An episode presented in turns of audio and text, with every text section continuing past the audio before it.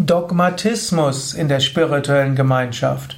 Ein Eintrag im Yoga Vidya Lexikon der Tugenden, eine Ausgabe des Lebensgemeinschaftspodcast von www.yoga-vidya.de. Dogmatismus. Dogmatismus klingt heute als ziemlich schlecht. Man hält Dogmatismus für nicht gut. Wir sind in einer Zeit, in der Flexibilität und Anpassungsvermögen wichtig ist, Einfühlsamkeit und immer wieder Neues ausprobieren. Alte Dogmen mögen wir nicht. Aber der Ausdruck Dogmatismus ist zunächst mal auch nichts Schlechtes. In der Theologie heißt Dogmatismus auch, dass man überlegt, was sind die Lehren? Und bestimmten Lehren zu folgen ist erstmal auch nichts Schlechtes. Dogmatismus heißt die Beschäftigung mit den Grundlehren, die irgendwo wichtig sind.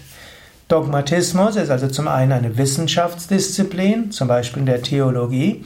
Dogmatismus ist aber auch eine ein bestimmter Normatismus, das sich orientieren an einem Dogma und an Dogmen. Ist also Dogmatismus zum einen das Überlegen, was sind überhaupt unsere Normen, und Dogmatismus auch das Orientieren an diesen Normen. Und man muss sagen, zu einer spirituellen Gemeinschaft gehört immer auch ein gewisser Dogmatismus. Eben zum einen sich bewusst machen, woran glaube ich? Was sind meine Richtlinien? Was ist das, was mich ausmacht? Zum Beispiel könnte man sagen, bei Yoga Vidya, wir folgen den sogenannten sieben spirituellen Grundprinzipien, wie ich sie nenne. Wir glauben, es gibt eine höhere Wirklichkeit. Diese Wirklichkeit kann jeder sich anders vorstellen. Jeder hat einen anderen Bezug dazu. Zweites unserer Dogmen ist, wenn man so will, die Welt, wie wir sie so wahrnehmen, ist eine Illusion. Die Welt ist nicht so, wie wir sie wahrnehmen. wir können die Welt auch anders wahrnehmen. Dritte dieser Überzeugungen ist, wenn wir allein in der äußeren Welt sind, wenn wir in dieser scheinhaften Welt sind, wenn wir unsere eigene Weltvorstellung für absolut halten, dann führt das zu Dukkha, zum Leiden. Leiden ist nicht innerhalb der Welt, aus der Welt zu schaffen. Ewiges Glück und tiefes Glück, tiefe Befriedigung ist nicht zu finden durch das Erfüllen von Wünschen und Bedürfnissen, sondern ist zu finden auf andere Weise. Und dort sind wir beim vierten Punkt. Es ist möglich, die höchste Wirklichkeit zu erfahren. Es ist möglich, aus der Illusion der äußeren Welt herauszukommen. Es ist möglich, aus Leidhaftigkeit herauszukommen. Es ist möglich, die höchste Wirklichkeit zu erfahren.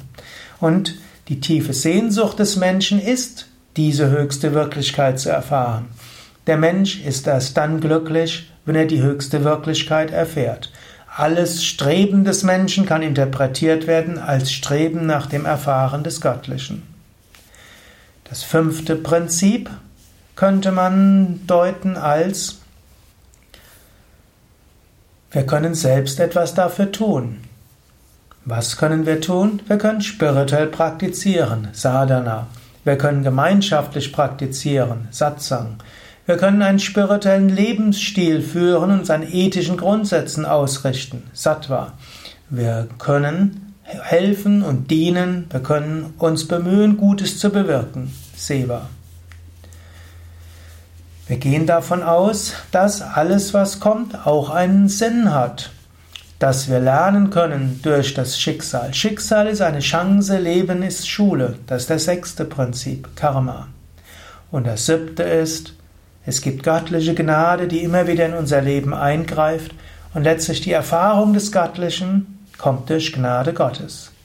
Man könnte sagen, diese sieben Grundprinzipien sind wie ein gewisses Dogma, an der wir uns bei Yoga Vidya ausrichten. Ein gewisser Dogmatismus wäre zu überlegen, was sind unsere Vorstellungen?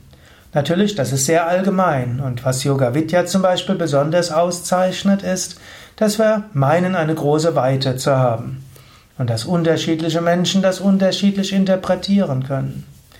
Dann gibt es auch einen gewissen Dogmatismus im Sinne von, wie setzen wir diese Prinzipien um? Das ist jetzt alles positiv verstandener Dogmatismus. Aber Dogmatismus kann natürlich auch Starrheit heißen. So ist es und nicht anders. Und wenn jemand eine andere Meinung ist, dann weg mit dir. Kommst in die Hölle, das ist nicht gut. Dogmatismus kann auch heißen, dass man herzlos wird.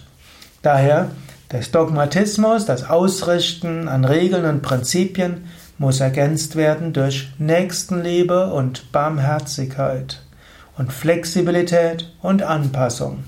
Es ist gut, sich seiner Prinzipien zu vergewissern. Und auch wenn du nicht in einer spirituellen Gemeinschaft lebst, sei dir bewusst, was sind die Prinzipien deines Handelns?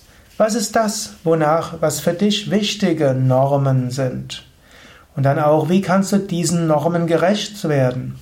Wenn du Normen hast, an denen du dein Handeln ausrichten willst, wenn du den Ausdruck Dogma nicht willst, kannst du Normen nennen. Und wie wirst du diesen Normen gerecht? Wenn du ihnen nämlich nicht gerecht wirst, fühlst du dich nicht zufrieden.